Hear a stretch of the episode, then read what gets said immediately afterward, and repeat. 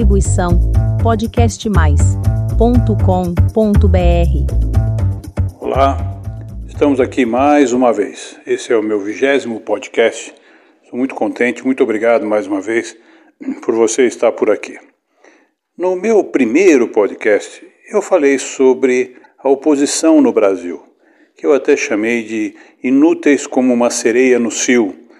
Não sei se você se recorda, mas o podcast está aí se quiser rever.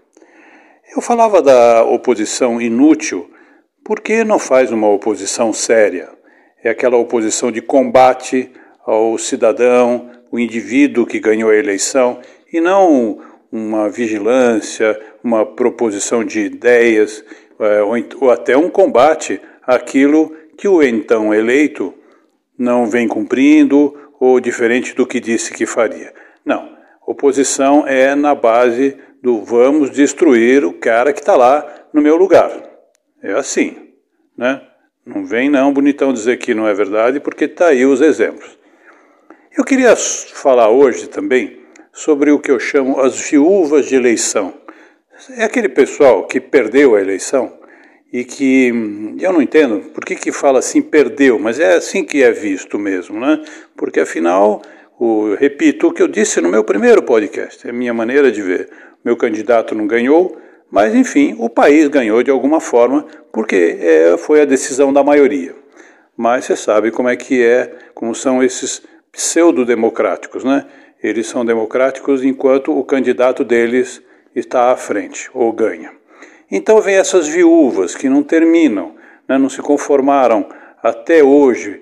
Então estamos falando das eleições de 2018 e nós já estamos em 2021 eu acho que esse pessoal não fez a conta ainda. E continua todo dia nessa mesma ladainha, porque o cara não presta, porque está tudo ruim, tudo mais. Olha, eu concordo, e eu disse no meu último podcast que eu acho que o presidente cá para nós pisa muito na bola, em muita coisa, sem a menor dúvida.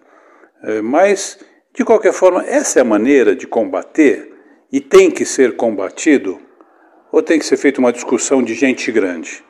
Não, ficam essas viúvas todo dia buzinando na orelha da gente, que inclusive se você não votou no candidato deles ou você votou no candidato que foi eleito, você também é um problema, porque você votou errado. Né? É essa a opinião. Eu já disse, você não está comigo, você está contra mim. Ou seja, é muito medíocre isso. Mas é assim que essas viúvas vêm e ficam todo dia falando do assunto, do assunto. Olha, que está tudo errado, e onde já se viu, bem que eu tinha razão, etc.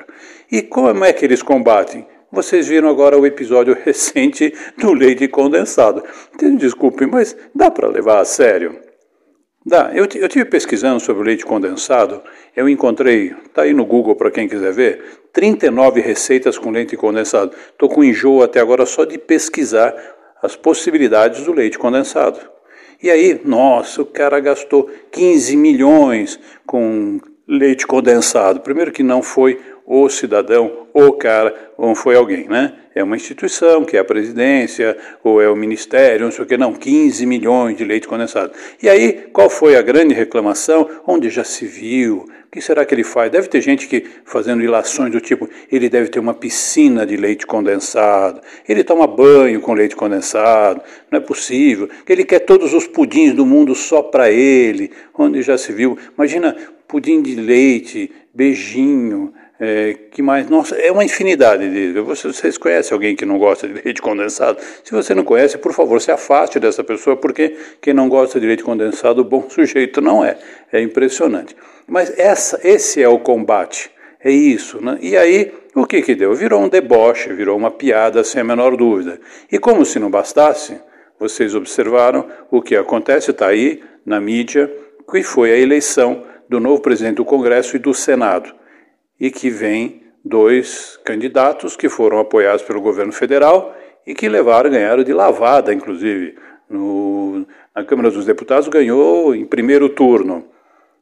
E o que acontece? Está tudo errado. Já ficam os, os blogueiros pesquisa. Já tem gente fazendo análise de, análise de que não, mas isso não é tão bom assim, não sei o quê.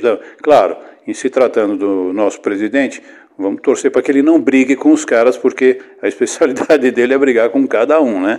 Então vamos torcer que não. Mas o cara deu uma demonstração séria aí de força e de capacidade de, de articulação.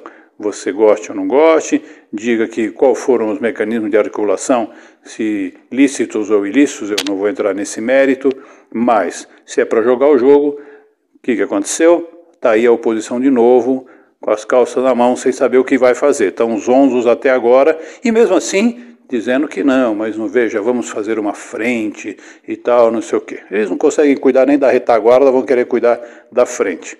O próprio ex-presidente do Congresso, o Rodrigo Maia, que será que ele achava? Ninguém falou para ele que o Brasil não é parlamentarista. Eu acho que ele estava imaginando isso. Ele até tentou se reeleger, se perpetuar no cargo, pensando que ele era o quê? O primeiro-ministro. Ah, acorda, meu bem. Né? Não é por aí não. E tem mais, viu? O Brasil é presidencialista e tem realmente um outro truque muito interessante que todo mundo já ouviu falar. É um presidencialismo de coalizão. Ou seja, é um nome bonitinho para o chega aí, vamos sentar, vamos conversar e vamos compor. Né? Então, vai para casa, deixa a vida seguir e venha fazer uma oposição decente. Vamos discutir os problemas como tem que ser discutidos. Qual foi a posição da, da, da a, a, posição da oposição nesse período todo, nessa discussão toda sobre a pandemia, da qual eu também já falei? Foi assim: como tirar proveito do desgaste do sujeito que eu quero o cargo dele. Sabemos isso. Governadores aí brigando pelo espaço e, de novo, a gente pagando o pato, né? Eu já falei também sobre pagar pato outro dia. Então, é assim que tem que ser, e essas viúvas têm que ficar todo dia na nossa orelha, criando caso e reclamando, e no Facebook, de manhã, de tarde e de noite, e onde já se viu, onde já se viu. Calma, acorda, Alice, vamos tocar a vida para frente. Brincando, nós já estamos em 2021, ano que vem nós estamos de novo nessa parada de uma nova eleição.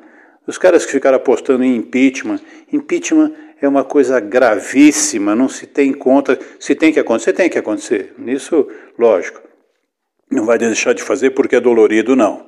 Né? Não tem almoço de graça. Se não fizer, se não cumprir o que tem que cumprir, tem que ser discutido. Pô, mas não é uma brincadeira, não é algo para tratar, tratar assim como se fosse, sabe, um, pedir uma pizza. Não pode ser por aí. É, eu acho que agora as coisas se acalmam e o leite condensado realmente que virou a grande vítima da, dessa história toda. Eu espero que realmente deixem em paz, porque o que seria de nós sem o leite condensado? Nós quem, desculpe, vocês eu não sei, mas de mim realmente seria muito triste, seria horrível, eu não gostaria que ele deixasse de existir, ok? Então, só faço aqui mais uma sugestão, tomo a liberdade de pedir ao meu ouvinte e às minhas ouvintas que, se vocês souberem de gente que não gosta de leite condensado, se afastem dessas pessoas. Elas são amargas a tal ponto que nem leite condensado resolve a vida delas. Um grande abraço, obrigado mais uma vez. Semana que vem a gente está aqui de volta. Distribuição podcastmais.com.br